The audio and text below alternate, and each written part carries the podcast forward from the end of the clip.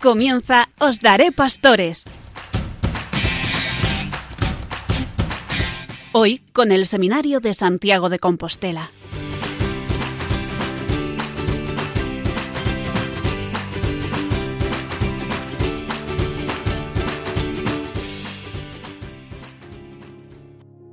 Buenas noches y bienvenidos a una nueva edición del programa Os Daré Pastores desde el Seminario Mayor de Santiago de Compostela, en este mes de octubre, mes del Rosario y también mes de las misiones. Saludamos a todos nuestros radioyentes, especialmente a las personas que viven solas y a los enfermos. A través de las ondas queremos llegar a los hogares de todos ustedes y llevarles un mensaje de solidaridad y esperanza, sobre todo en el contexto de esta crisis mundial que padecemos como consecuencia de la pandemia. En nuestro programa de hoy contamos con la presencia de nuestro rector, don Carlos Álvarez Varela, quien llevará a cabo la parte formativa, comentando algunos pasajes de la ratio, el plan de formación para los seminarios. Conduciendo la entrevista tenemos también a José Romaní. Él nos presentará después al entrevistado que seguro que le sonará muy familiar. Nuestros compañeros Pablo Bazarra y Ange Gui llevarán a cabo el momento musical que cada noche anima nuestro programa. En la voz del Papa, José Antonio Conde, quien nos traerá la catequesis del Papa. Enrique Malvar, con el espacio abierto para informarnos de las novedades y traernos siempre alguna reflexión. En el equipo técnico, Carlos Velo, y quien les habla, Ernesto Gómez. Encomendamos nuestro programa a la Santísima Virgen María, en este mes especialmente dedicado a ella. Lo hacemos con una oración del Papa Francisco dirigida a María, Madre de la Iglesia y Madre de nuestra fe. Madre, ayuda a nuestra fe. Abre nuestro oído a la palabra, para que reconozcamos la voz de Dios y su llamada. Aviva en nosotros el deseo de seguir sus pasos, saliendo de nuestra tierra y confiando en su promesa. Ayúdanos a dejarnos tocar por su amor, para que podamos tocarlo en la fe. Ayúdanos a fiarnos plenamente de Él, sobre todo en los momentos de tribulación y de cruz, cuando nuestra fe es llamada a crecer y a madurar. Siembra en nuestra fe la alegría del resucitado. Recuérdanos que quien cree no está nunca solo. Enséñanos a mirar con los ojos de Jesús, para que Él sea luz en nuestro camino, y que esta luz de la fe crezca continuamente en nosotros hasta que llegue el día sin ocaso, que es el mismo Cristo, tu Hijo, nuestro Señor.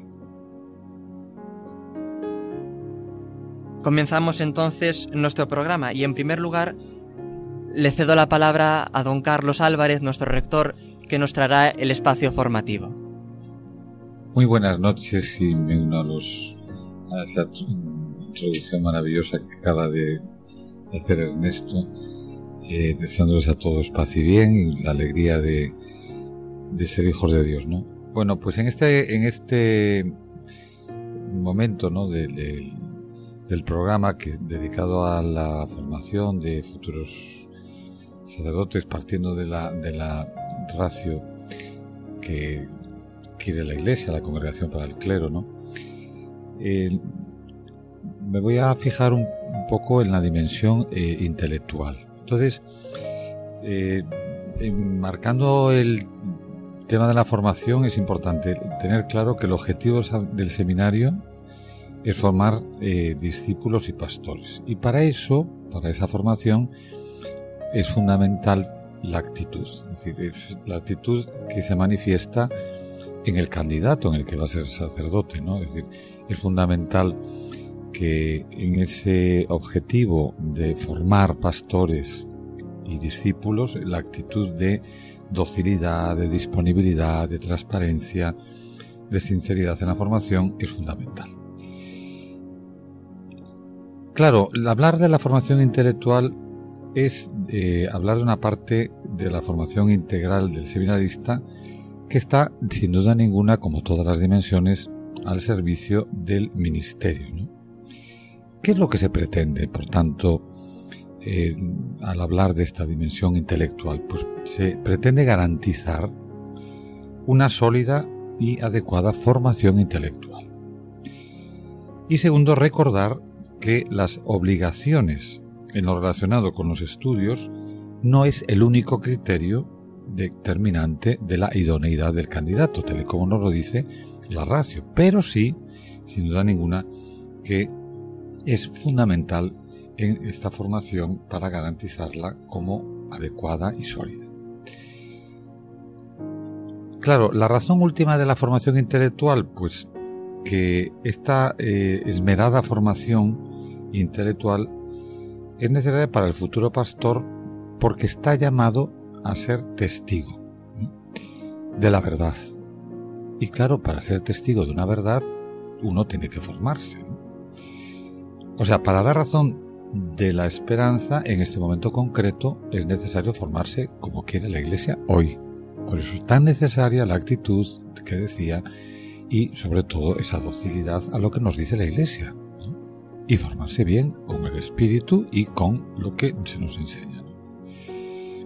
Claro, en este contexto actual en el que vivimos, a nivel social, a nivel cultural, es, eh, en este momento es urgente y exige una sólida formación intelectual. La formación. ¿Para qué? Pues para ser capaces de responder a los interrogantes más profundos de nuestro tiempo. Claro, a la piedad, que evidentemente se, se, sabe, ¿no? es una dimensión fundamental que ya hemos hablado, ¿no? de la dimensión espiritual, ¿no? pero a la piedad hay que añadir esta eh, formación sólida y esta formación recta con lo que la Iglesia quiere en este momento. Por eso desde ahí es eh, fácil poder entender que el estudio tiende a preparar pastores para nuestro tiempo y que su fe le ayude a, primero, una vivencia íntima con Cristo. Un futuro sacerdote, en esta, no somos, eh, no son sectores que no están unidos, ¿no? Toda, toda la formación es una, pero concretamente cuando unas van en beneficio o en detrimento de las otras, evidentemente, ¿no? Entonces, bueno, lo primero que le ayude a cada uno, nos ayuda a cada uno en estos años de formación a crecer en esa vivencia íntima con Cristo. Y segundo, en el tema de la, que es importante, fundamental, porque es llamados y enviados a una misión, en la proyección apostólica al testimonio y a la acción. Por tanto, ¿cuál es el objetivo? Hablando para, estructurar un poco nuestra, el desarrollo y la explicación de lo que la Iglesia quiere. El objetivo fundamental de la formación intelectual es que busca que los seminaristas obtengan una sólida competencia en los estudios de filosofía y teología y una preparación de cultura general que les permite anunciar el Evangelio de modo comprensible hoy. Y por eso es tan importante esa sólida competencia. Por eso es muy necesario tener muy presente que una buena formación aportará sin lugar a dudas una gran riqueza espiritual, pastoral y humana, lo que comentaba hace un momento. ¿no? Es decir, no son departamentos estancos, sino que son departamentos unidos unos con otros. Por tanto, se trata de pensar rezando, no es estudiar sin más, sino pensar rezando como persona de fe y claramente llamado por el Señor para ser sacerdote, o sea, pensar rezando y de rezar pensando en lo que hemos recibido en la formación. Hay una unidad, ¿no? Y también pensar amando y llamar sirviendo. ¿Por qué? Porque, bueno, pues mm, lógicamente pensar, eh, estudiar amando aquello que tengo que hacer y sabiendo a quién va a dirigirse, lo cual es maravilloso, para servir y para acercarles al Señor. Por eso una ah, formación intelectual que siempre tiene que estar de acuerdo con los principios católicos y que enseñará el Evangelio que está presente en la cultura actual, pero siempre partiendo de los principios y de lo que enseña la Iglesia Católica y esa es la formación. Por eso es importante tener muy presente que también la formación intelectual supone una gran ayuda en el proceso de maduración humana y cristiana del propio seminarista. Es decir, no solo es pensar, por supuesto, lo que está desarrollando la ratio, no lo que estoy eh, un poco intentando subrayar, pensando en nuestra labor apostólica, pero también, claro, el sujeto, que es el propio seminarista, también tiene eh, y adquiere una mm, ayuda y una formación en su proceso de maduración y de madurez humana y cristiana. Madurez humana y cristiana que supone en esa madurez humana un conocimiento de sí mismo. ¿Por qué? Porque uno va creciendo proporcionalmente, eh, dependiendo también del conocimiento y de la experiencia personal de su relación íntima con el Señor. La sabiduría de la cruz, esa experiencia de, la vida, ¿no? El valor del silencio, la grandeza del amor de Dios, la paciencia, como no las virtudes humanas ligadas a la formación intelectual. Pues claro que tiene muchas virtudes que se desarrollan en el, en el, en el estudio, ¿no?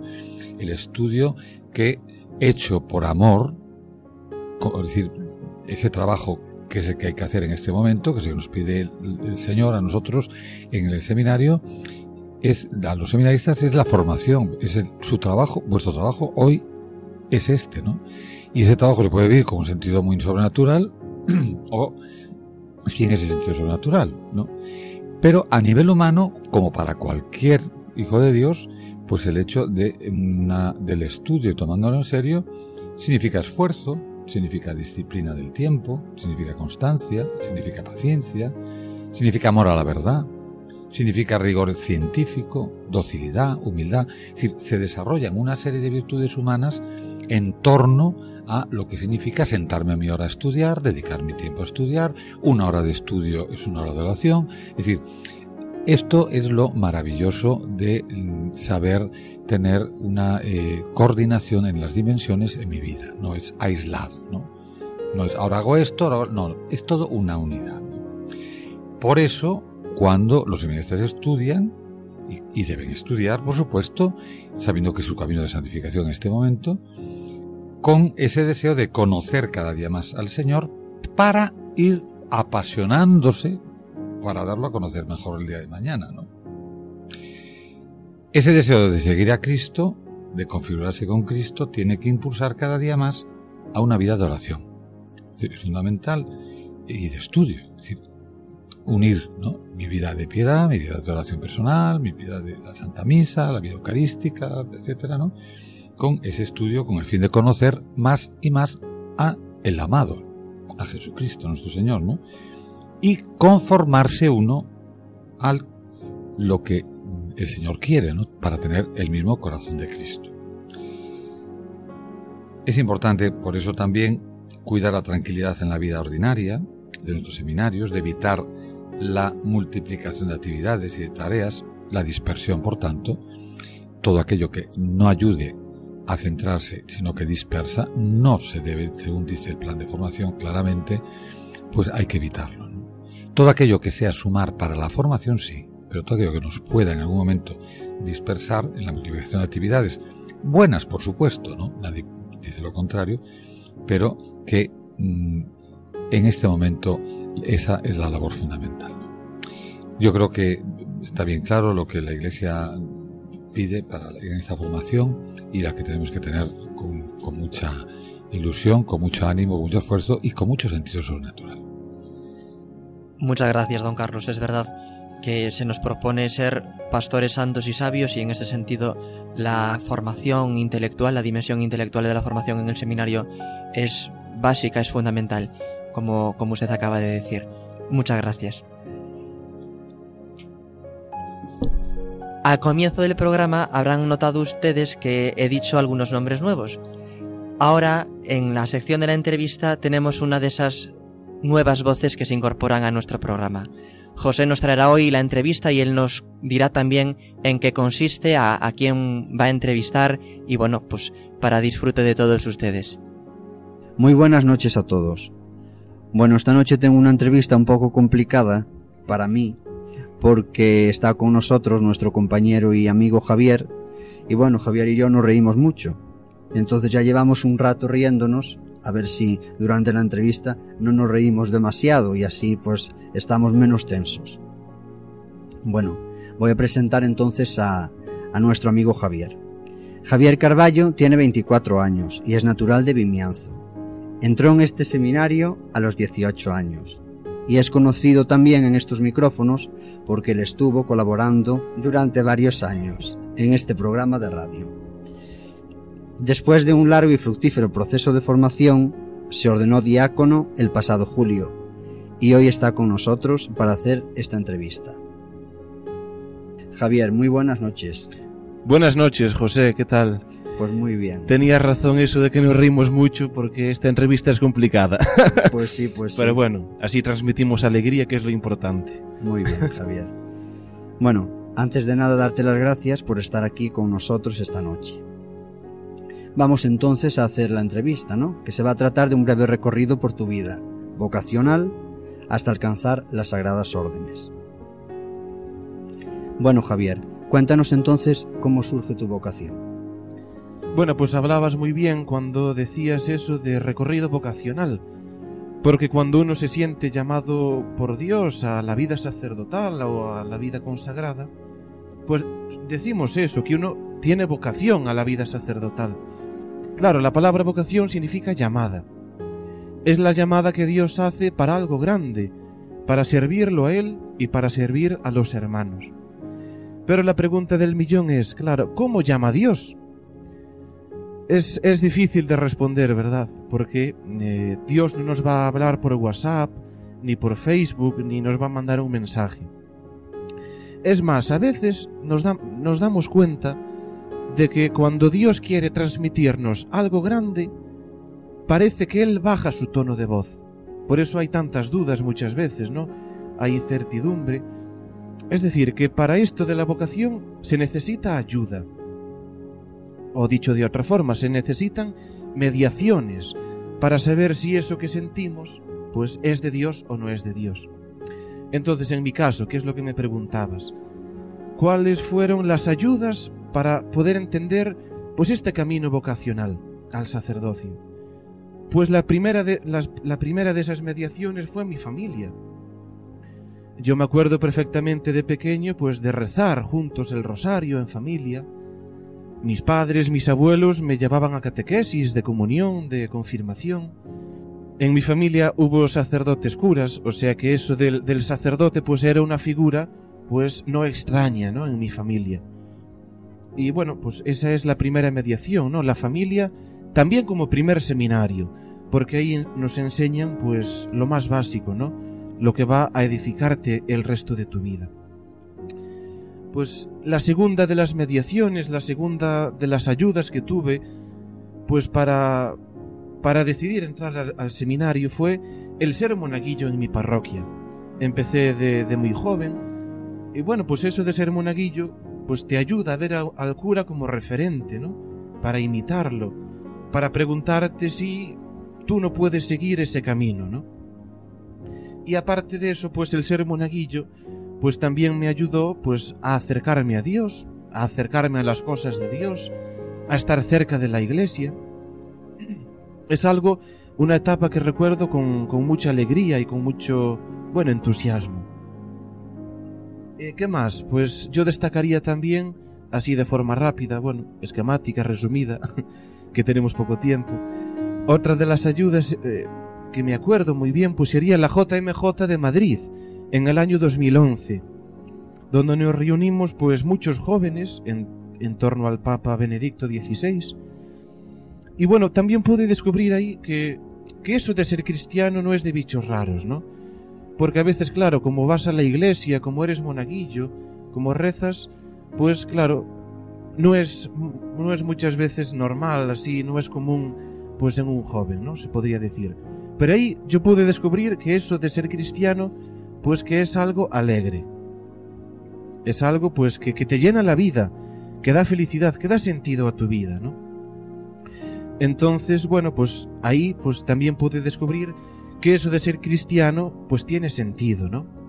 Y a partir de ahí surge un poco la pregunta, pues, de qué puede querer ese Dios, ese Dios en el cual tiene sentido creer, qué puede querer Él para mí.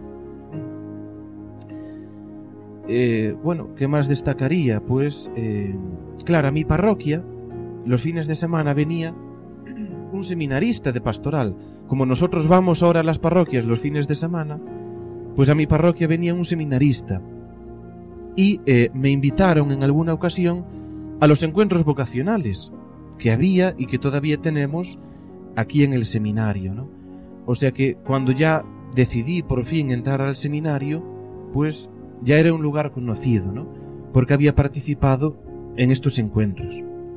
Y por último, una de las cosas que más me ayudó fue participar en unos ejercicios espirituales para jóvenes que organizaba la Delegación de Pastoral Vocacional y Juvenil.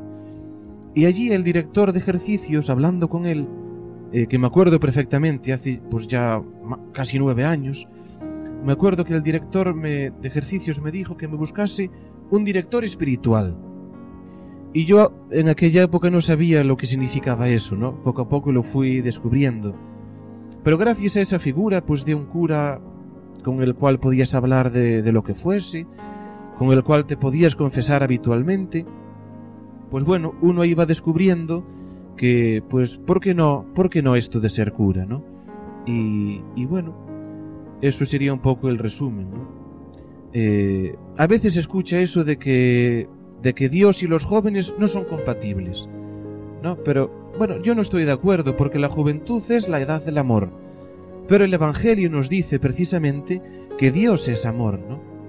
Pues al descubrir eso, al uno darse cuenta de esto, pues eh, de que la fe da sentido a su vida y de que ser sacerdote pues eh, puedes hacer mucho bien, pues bueno, fue lo que me llevó a, entrar al seminario y a empezar eh, esta aventura. Javier, has hablado de tu familia, que te han ayudado, que te han acompañado en tu proceso vocacional. Pero aparte de tu familia, que es importantísima, como nos has dicho, hay una segunda familia, que es el seminario, Has estado aquí en esta casa durante varios años, concretamente siete años, formándote aquí. ¿Cómo ha sido la vida en el seminario durante estos años? Bueno, pues como decías al principio, pues riéndonos mucho, ¿no?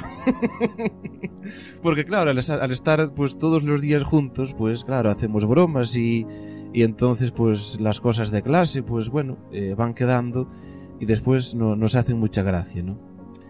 Eh, bueno, la vida del seminario, ¿no? Pues nuestro seminario está situado aquí del lado de la Catedral de Santiago, o sea que es un sitio privilegiado, ¿no?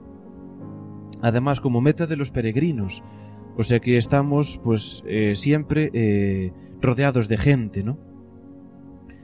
Y el seminario, pues el seminario se llama así porque es como un semillero, donde va creciendo esa semilla vocacional. Y como decías, pues, bueno, son sí, casi siete años los que llevo aquí, junto a todos vosotros. Y son siete años pues para madurar, para madurar en la vocación, en la fe, para madurar y para crecer como persona. ¿Y cómo es la vida del seminario? Pues es una vida en la que no hay tiempo para aburrirse, ¿verdad? Porque siempre hay que hacer cosas y siempre hay tareas porque es que no se puede parar. Bueno, llevamos una vida muy ordenada, ¿verdad? Porque al vivir en comunidad, pues hay que tener, un horario, si no sería un descontrol. El horario pues de la misa, de laudes, de vísperas. Y, bueno, pues viviendo en comunidad, pues uno tiene que poner en práctica sí o sí la fraternidad, eh, la ayuda mutua.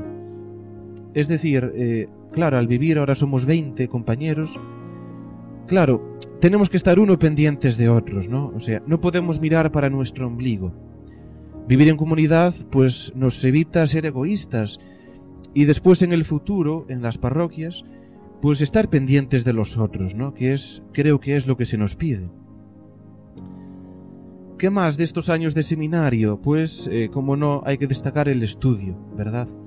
Que muchas veces pues es duro, pero, pero tiene que ser, hay que estudiar y hay que formarse hay que formarse para responder a las preguntas de la gente, porque vivimos en un ambiente, ¿verdad?, donde donde pues hay dudas y donde hay que responder y, acercar la gente a Dios. Pero también hay que formarse para responder a nuestras propias preguntas, porque eh, no somos perfectos, eh, somos muy pequeños, somos débiles y, claro, pues hay que estar preparados pues para, para lo que sea. Y en esto de, del estudio, claro, aquí los primeros años son de filosofía y yo venía de estudiar ciencias en el bachiller. Entonces, pues al principio no fue fácil. Y además hubo que, que empezar con el latín y el griego, que yo no sabía nada porque nunca lo había cursado. Tuve que empezar con el abecedario, con el nombre de las letras. Pero bueno, poco a poco, dedicando mucho tiempo, eso sí, pero con la ayuda de los profesores, de... Bueno, pues poco a poco uno va, va sacando adelante los estudios. Hasta llegar más ahora al final, los estudios de teología, los estudios de pastoral, que bueno, pues son ya estudios más de la vida práctica, de la vida futura que nos espera, pues que a mí me espera ya el, el año que viene como, como sacerdote, ¿no? De estos, de estos casi siete años, eh, un muy buen recuerdo es el tiempo de pastoral, porque los fines de semana vamos a las parroquias, pues para aprender, para conocer sitios, para conocer nuevas costumbres, para aprender de los curas, pues a, trabajar, ¿no? Y a, y a vivir eh, con la gente. Yo estuve dos años, los dos primeros años en la Puebla del Caramiñal, después ya en Cambados y por último en Padrón. Y, y conservo muy, muy buen recuerdo de todas ellas, ¿no? De la gente, de, de los catequistas, del grupo de los monaguillos, de la Semana Santa, de, de los curas, pues que son a fin de cuentas maestros, ¿no? Para, para copiar. Y ahora, este, este año, ya como diácono, estoy en, en, la ciudad, aquí en Santiago, a las afueras, en la parroquia de, de Santa María de Sar. Y bueno, pues también, pues los diáconos, pues estamos para servir. La palabra diácono significa eso, ¿no? Y estamos pues para ayudar al cura, para aprender de él.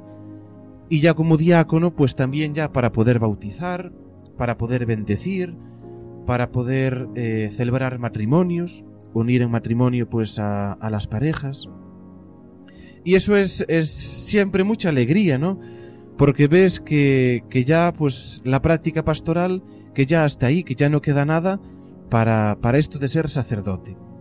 Y por último ya de estos siete años pues destacaría el papel de los formadores, ¿no? Porque ante cualquier duda, ante cualquier problema, pues tienes con quien hablar, tienes eh, quien te escuche, quien te resuelve pues las dudas vocacionales que van surgiendo, ¿verdad? Porque este camino del sacerdocio, del seminario, pues muchas veces es de altos y bajos.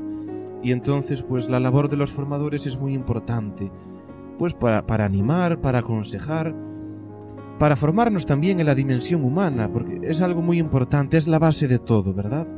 Porque antes de ser hombres de Dios, hay que ser hombres de bien, hay que ser personas, ¿no? Y entonces la labor de los formadores pues la agradezco mucho porque son personas con las que hemos podido hablar mucho durante estos años, ellos nos conocen muy bien y, bueno pues eh, se agradece, ¿no? Se agradece en esos momentos, en los momentos buenos y malos que, que estuviesen cerca de nosotros pues para, para seguir adelante, ¿no? Hasta llegar a la meta, que es la, la ordenación sacerdotal. Muy bien, Javier. Has dicho algunas cosas ya que te has adelantado un poco a la última pregunta. Me ha llamado la atención que has dicho que hay que prepararse, has hablado también de hombres de bien, que contesten a las dudas de la gente, llegar a la gente de hoy. Por tanto, este curso termina para ti, si Dios quiere, tu formación aquí, y serás ordenado presbítero el próximo verano. En relación a esto que acabamos de decir, ¿Cómo ves ese futuro tan cercano? Bueno, pues con mucha esperanza, ¿verdad? Porque, bueno, pues durante estos años hemos estado preparándonos para esto, para, para ser sacerdotes. Claro, decías que, que, este curso acababa mi formación. No, no es del todo verdad. Porque tenemos que estar formándonos siempre, ¿no? Porque el mundo va avanzando y nosotros no podemos quedar atrás, ¿verdad? O sea que eh, tenemos que ser discípulos siempre y tenemos que estar siempre aprendiendo.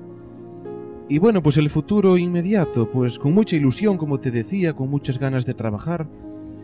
Claro, el futuro que nos espera es de, mucho trabajo, de mucho movimiento, porque las parroquias son muchas. eh, sabemos que nos van a esperar ya muchas parroquias y, muchos fieles que, que, atender. Pero bueno, eso pues ya lo sabemos y para esto, para esto estamos, para trabajar, para servir.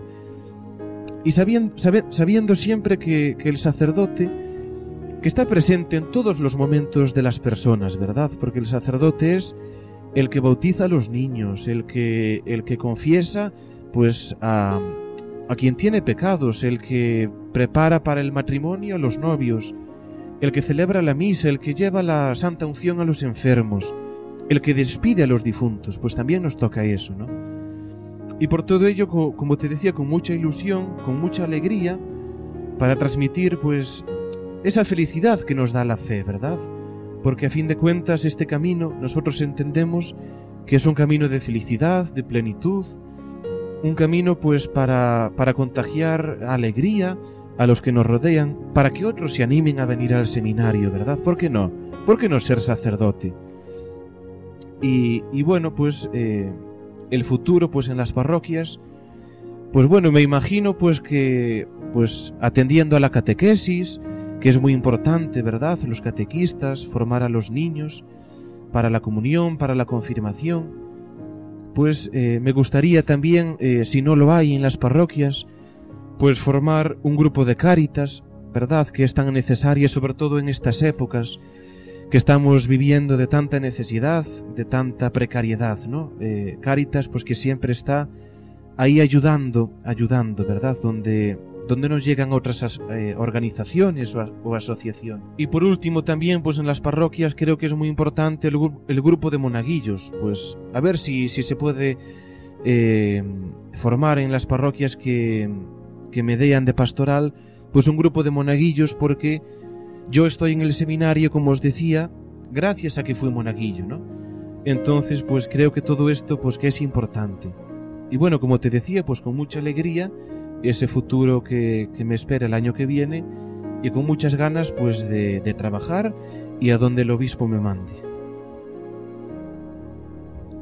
Muy bien, Javier, muchísimas gracias por esta entrevista que nos has concedido. Ilusión, felicidad, ser hombres de bien, responder a la gente de hoy. Todo eso nos lo, nos lo, has transmitido tú aquí esta noche, en este, voy a decir, ameno diálogo, más que entrevista que suena muy, muy formal, ¿no? Sí. Y nosotros estamos aquí viviendo juntos ya hace cuatro años que estoy yo aquí y por tanto fue un ameno diálogo, aunque tuvimos ahí el, el problema de la risa, pero bueno, sí. al final eh, salimos del paso. Muchísimas gracias de nuevo, Javier. Gracias a vosotros, es un placer pues estar aquí en este estudio tan conocido y tan, eh, tan frecuentado por mí durante estos cursos pasados, ¿verdad? Me alegro mucho, de verdad, Javier. Que todo vaya bien y que Dios te ayude. Gracias, muchas gracias. Saludos. Me despido de todos ustedes. Muchísimas gracias por escucharnos. Hasta pronto. Pues muchas gracias José y muchas gracias también Javier por haber compartido vuestro tiempo con nosotros.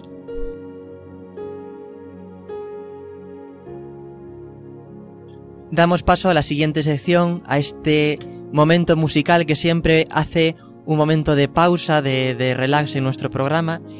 Y hoy viene de la mano de, de Ange Duy. Buenas noches. Hola Ernesto, ¿qué tal? Muy bien, ¿qué tal estás? Pues aquí estamos.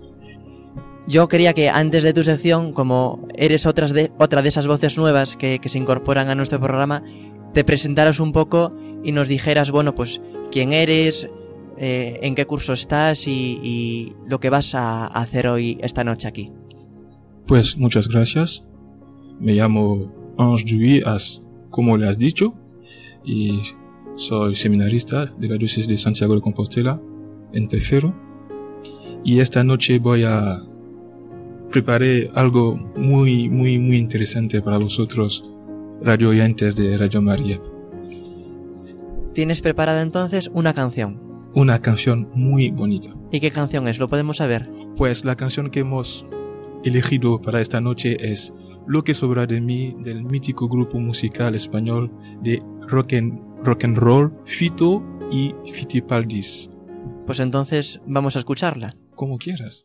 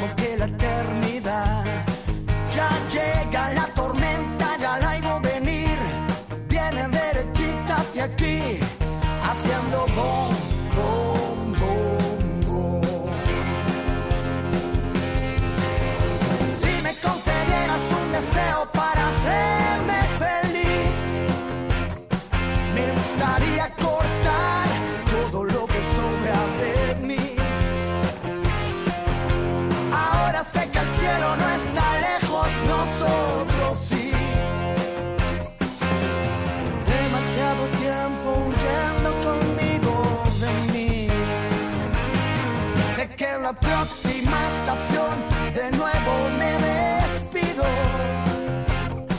Y sé que nunca dije adiós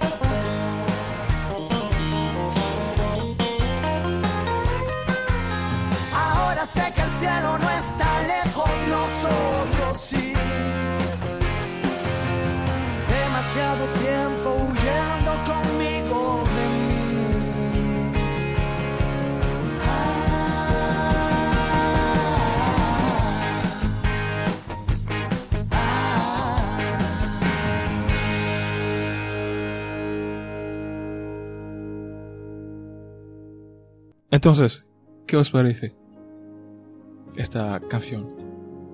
¿Eres tú? Bueno, pues la verdad yo me he quedado en blanco. ¿Y eso? Pues es una canción muy moderna y yo creo que nos viene a nosotros estupendo porque para este programa es maravilloso, ¿no? Exactamente. Y cuando uno escucha con los oídos de la fe, se puede dar ot- otra interpretación de esta canción. De hecho, en esa canción, el, el título de esa canción es Lo que sobra de mí. Uno, cada uno puede preguntarse, ¿qué sobra de mí? ¿Qué quiero quitar de mi vida? Perdón, don Carlos. sí. Ah, yo quería hablar también. No, perdona que te interrumpa. claro, no, claro, no, no, no, claro. no debía interrumpir, pero como estamos así en familia. Pero es que es lo que acabas de, estabas diciendo que me parece estupendo además porque yo tomé aquí mi nota lo que decías, ¿no? El título, lo que sobra de mí, pero des, deseo, deseo eh, hacer, ser feliz, por ejemplo, dice, ¿no? Pero que sobra de mí. Dice, demasiado tiempo yendo conmigo de mí. Sí, Me parece muy interesante también lo que dice, ¿no? El cielo no está lejos, nosotros sí. sí.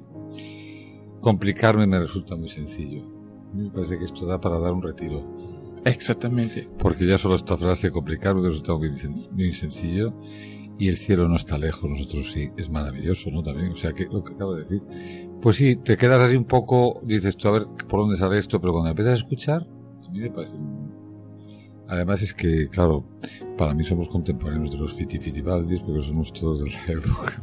Ahí viene que eres un Fitipaldi, ¿no? Muchas gracias, don Carlos. Así que estamos todos invitados a reconocer que hay muchas cosas en nosotros que nos sobran, que nos gustaría cambiar. A veces nuestras apariencias hacen que podemos todo o creemos que podemos todo. Y con nuestra capa de Superman, como lo dice en la canción. Pero cuando echamos una mirada hacia, el, hacia atrás, a nuestra vida pasada, habría muchas cosas que cambiáramos hemos de ser compasivos con nosotros mismos, hemos de aceptar nuestra, nuestra historia. Y allí está el ansia de la felicidad, la felicidad que Don Carlos estaba hablando, la felicidad que todo el mundo está buscando, la felicidad que todo el mundo quiere. Y bueno, para encontrar esta felicidad, a mí, a ti, a nosotros todos, Dios pide dos cosas. Quita lo que sobra y en términos cristianos lo que sobra es el pecado para, para, dirigirnos hacia este horizonte donde está la felicidad y confiar en la misericordia de Dios. Estoy llamado a no huir conmigo de mí mismo, porque huir lo único que hace es crear cansancio. Cierto, no soy Superman, no quiero huir tampoco toda la vida, y no me quiero quedar en la niñez como Peter Pan quiero ser alguien que lucha por crecer.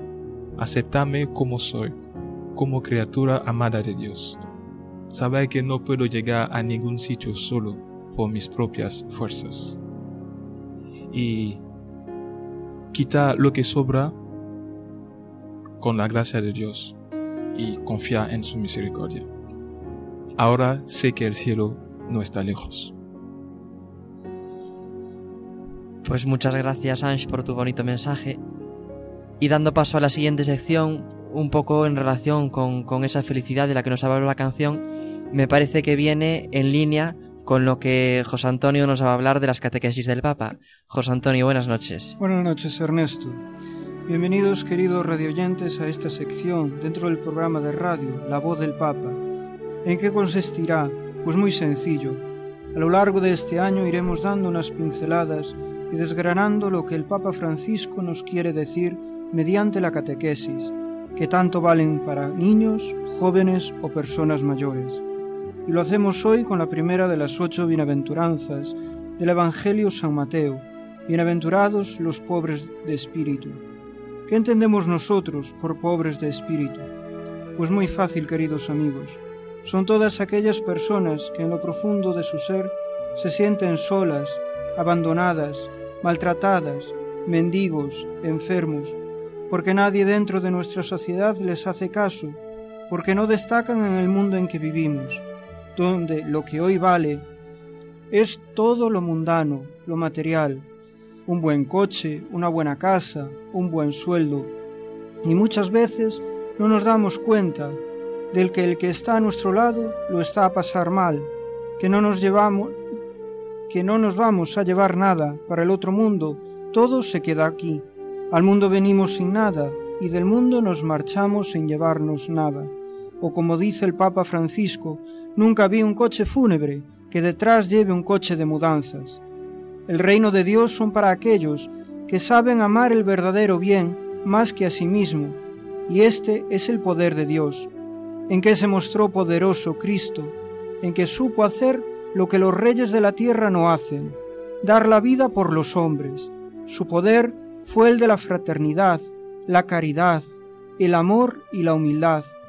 Como Cristo, nosotros también debemos aprender a saber ser fraternos con el hermano que vive en la calle sin un techo en el que poder dormir ni comer, y que no tienen quien lo defienda, caridad con los enfermos y débiles, y como no, humildad, ser humildes nosotros y con los demás, porque a veces por nuestra condición humana nos creemos autosuficientes y no nos damos cuenta de que somos seres limitados y que nos vamos a morir.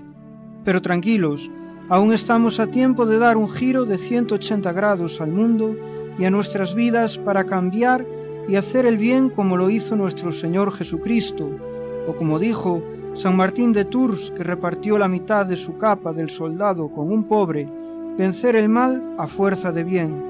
Queridos radioyentes, espero que les haya gustado esta sección, La voz del Papa. Muchas gracias y buenas noches. José Antonio, muchas gracias por traernos esa catequesis, esa meditación sobre las bienaventuranzas directamente del mismísimo Vaticano. Y ahora, la siguiente sección, queridos radioyentes, nos viene de la orilla del río Lérez en Pontevedra, porque nos la va a traer nuestro querido compañero Enrique Malvar, uno de los más jóvenes, de los más pequeños de nuestro seminario, pero que le queremos bien y que también pues ha querido compartir y, y, participar con nosotros en este programa de Os Daré Pastores en Radio María. Enrique, buenas noches. Buenas noches. Bueno, todo tuyo. Buenas noches, queridos radioyentes de Radio María. Antes de nada, permitidme por favor una pequeña presentación. Me llamo Enrique, soy de la diócesis de Santiago de Compostela y estoy en mi segundo año en el seminario. Les voy a hablar un poco sobre la biografía del nuevo beato Carlo Acutis. El pasado sábado 10 de octubre, con gran alegría celebramos la beatificación del adolescente italiano Carlo Acutis, que nació en Londres en el año 1991 y falleció el día de Nuestra Señora del Pilar del año 2006 a la edad de 15 años, a consecuencia de una leucemia. Carlo Acutis, sorprendentemente, no nació en una familia muy practicante. De hecho, sus padres se convirtieron por el ejemplo y el testimonio de la vida de su hijo. Su madre comenta que su hijo fue creciendo en la fe católica gracias a la compañía de una niñera, una joven polaca, muy admiradora del actual Papa Santo San Juan Pablo II. Nos preguntamos, ¿por qué Carlo Beato? ¿Por qué un ejemplo para millones de personas, creyentes y no creyentes?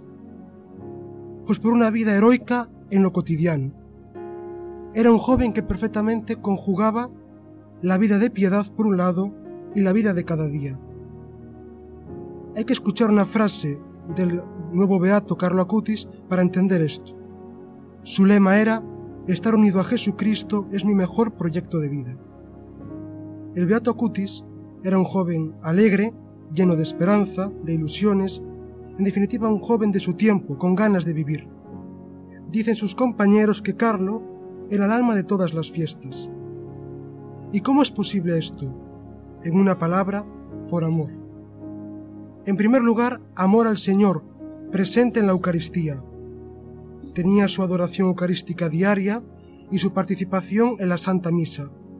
Creó páginas web, blogs, para que quienes quisieran pudieran acercarse más y más al conocimiento del Señor frente al sagrario.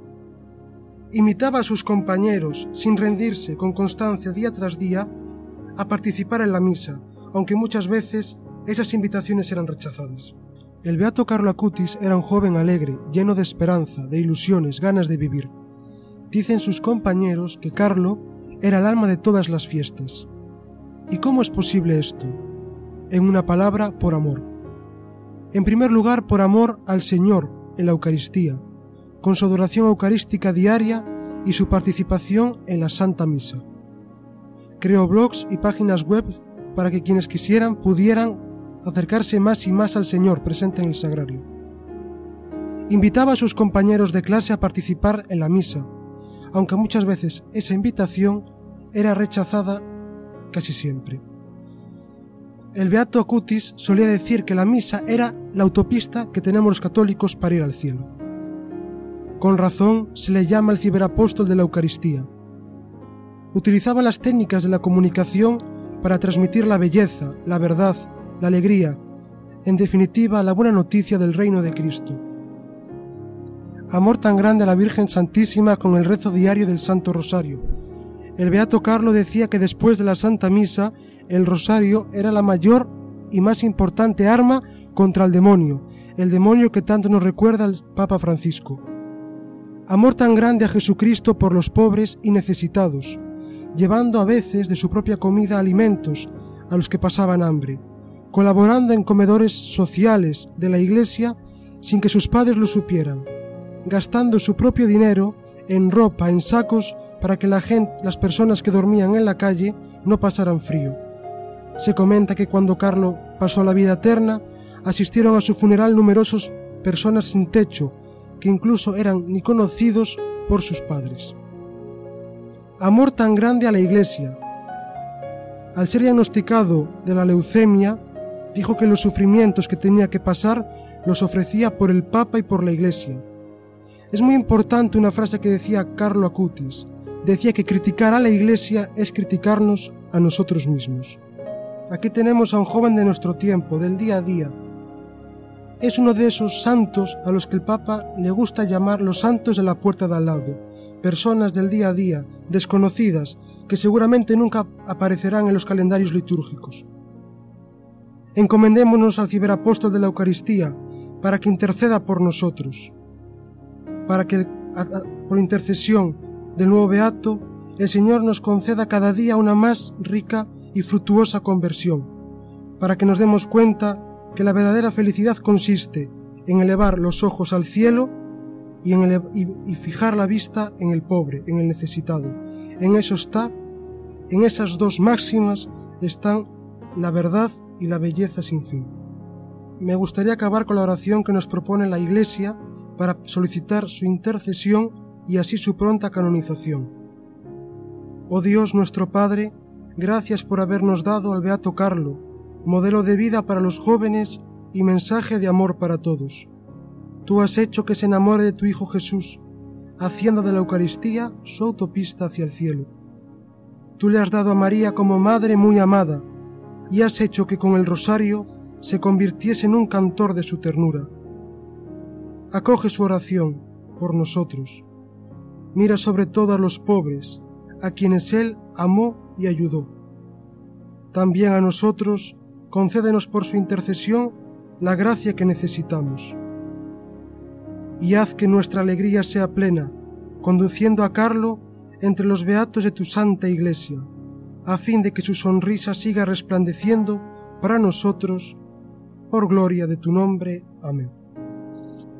Para cualquier católico comprometido con la Iglesia es fundamental el anuncio del reino de Cristo en los cinco continentes, y para ello debemos apoyar firmemente a los misioneros, que dan el mensaje de Cristo, verdad, camino y vida a todos los pueblos. Para ello la Iglesia mundial, diocesana, particular, celebra el Domingo del Domo. Demos, en la medida de nuestras posibilidades, nuestra aportación económica y también, lo más importante, nuestra oración. Me gustaría recordar, como seguramente el, beato, nuevo beato lo, lo habría hecho tantas veces, rezar por las vocaciones sacerdotales para que no falten pastores que conduzcan al pueblo santo de Dios. En dos lugares especiales en nuestra diócesis. Primero, comenzaremos Dios mediante el 24 de octubre del 2020 a las 5 de la tarde la oración vocacional en el Seminario Mayor Compostelano, en nuestra capilla, y también la oración vocacional en La Coruña, que comenzará Dios mediante el 25 de octubre a las 7 de la tarde en la Iglesia de la Orden Tercera. Muchas gracias por su atención. Pues muchas gracias Enrique por tu aportación, gracias por recordarnos esa figura del Beato Carlo Acutis, ese lema que él tenía de la Eucaristía autopista hacia el cielo y también por hablarnos del tema de las misiones. Nosotros en el seminario rezamos todas las semanas por los misioneros y los frutos de la misión y es una intención que también les encomendamos a ustedes en este mes tan especial, como decía al principio, de pedir y de colaborar en la medida de lo posible con las misiones, con el anuncio del Evangelio a todos los pueblos. Sin más nos despedimos y les emplazamos al siguiente programa, al próximo mes, dándoles las gracias por su atención y deseándoles un feliz descanso.